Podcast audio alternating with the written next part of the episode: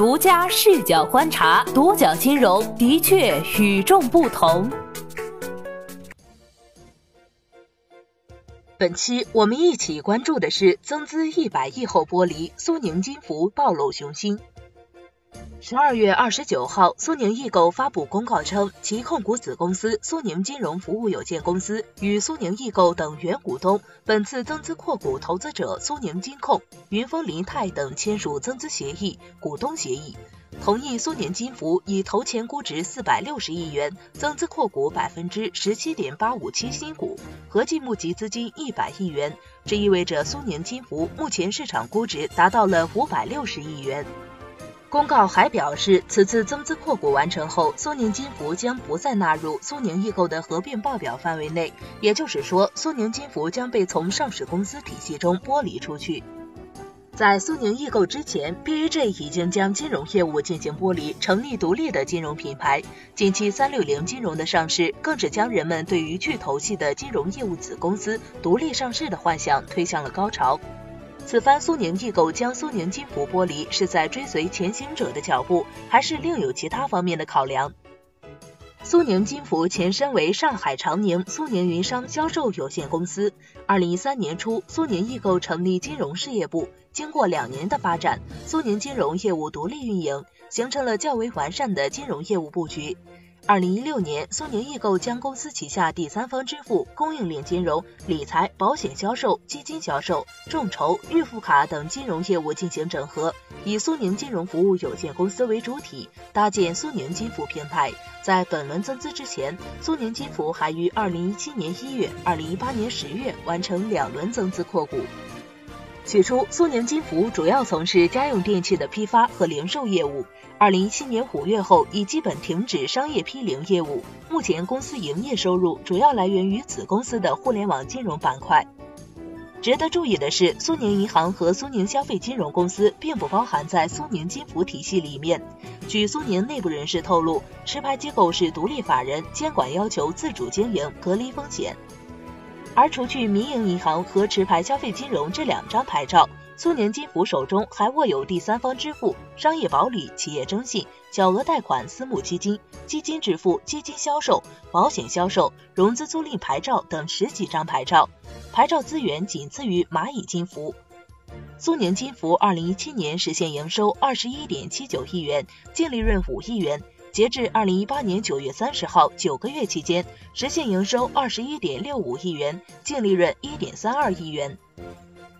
以估值来看，苏宁金服目前五百六十亿元人民币的估值，与蚂蚁金服、京东金融比起来还有一定差距。根据市场消息，蚂蚁金服当前估值约一千五百亿元，而以二零一八年七月京东金融与中金资本、与中金资本等投资人签署的增资协议计划来看，京东金融投后估值约一千三百三十亿元人民币。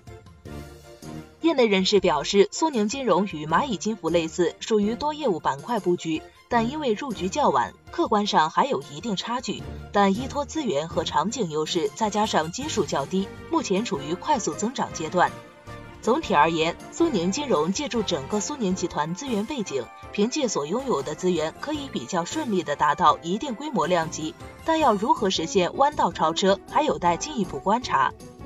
把金融业务从上市公司体系中剥离出去的玩法已经不是什么新鲜事儿，在苏宁易购之前，已经有阿里、百度、京东完成了这项壮举。另一位互联网金融领域玩家奇虎三六零更是后发先至，旗下的三六零金融已赴纳斯达克成功上市。这些巨头为何都喜欢把金融业务独立拆分出来？中国社会科学院产业金融研究基地副秘书长、百葛新金融智库创始人陈文向独角金融表示，主要有三方面的共同原因：一是监管趋严压力所致，防止金融业务风险传递至主业；二是金融业务逻辑和电商、搜索业务逻辑完全不同，独立发展有助于金融业务板块按照金融逻辑要求发展。三是推动金融板块市场化成长，按照市场对价调动体内外资源，真正做大做强。具体到苏宁的金融业务上，之所以将苏宁金服剥离出去，苏宁金服方面对独角金融表示，多次引入战略投资者之后，上市公司苏宁易购直接持有苏宁金服股份占比已经低于百分之五十，按照现行会计准则的安排，可以不需要再纳入合并报表范围。自二零一六年四月苏宁金服服务有限公司成立后，在共享股东各项资源的基础上，苏宁金服就已经开启了独立发展之路。本次交易将进一步增强苏宁金服融资能力，有助于苏宁金服建立灵活的经营管理机制和资本运作平台，为后续发展壮大奠定坚实基础。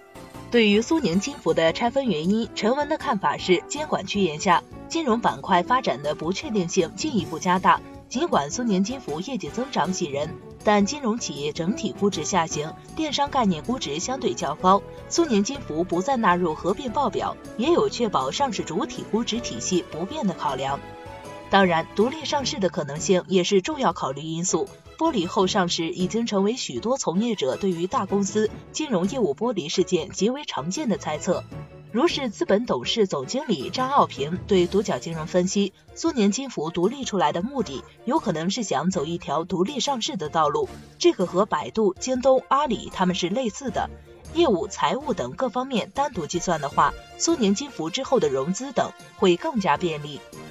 除了上述原因之外，还可能有一个重要原因，就是金控集团监管。今年十一月二号，央行发布《中国金融稳定报告（二零一八）》，并正式披露首批五家金控监管试点公司，苏宁集团名列第一。对于金控集团，先有时任银监会主席郭树清在年初表态，不法分子违规构建庞大的金融集团；后有央行副行长朱贺新在十一月末。公开活动中称，有一些金控公司野蛮生长，盲目向金融业扩张，将金融机构作为提款机，风险不断积累和暴露，监管不断趋严。